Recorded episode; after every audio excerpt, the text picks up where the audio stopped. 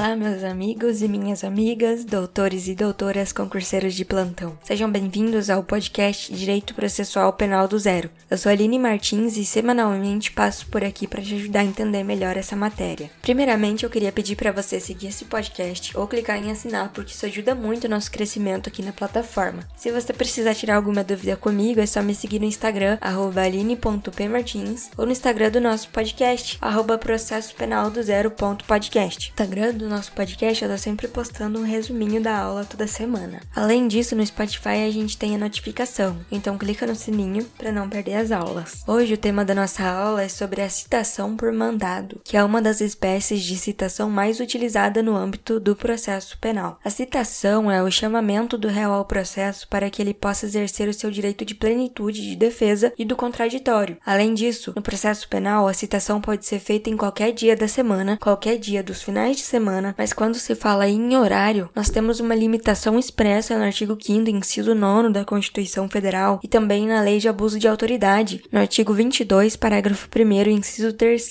que diz assim: Comete crime a autoridade que cumpre mandado de busca e apreensão antes das 5 horas ou após as 9 horas. Leia-se, inciso 3 cumpre mandado de busca e apreensão domiciliar após as 9 horas ou antes das 5 horas. Então, se a autoridade policial policial não pode cumprir mandado das nove da noite até as cinco da madrugada, não faz sentido o oficial de justiça também tentar a citação desse réu através do mandado nesse horário. Outro ponto é que no processo penal a citação deve ser sempre pessoal. Não pode outra pessoa ser citada no lugar do réu em hipótese alguma. Além disso, se não houver a citação pessoal do réu, poderá ser suscitada pelo advogado de defesa a nulidade desse ato. O artigo 351, portanto, diz que a citação inicial far-se-á por mandado quando o réu estiver no território sujeito à jurisdição do juiz que a houver ordenado. O mandado é uma ordem expedida pelo juiz, então nesse caso, o mandado ordenará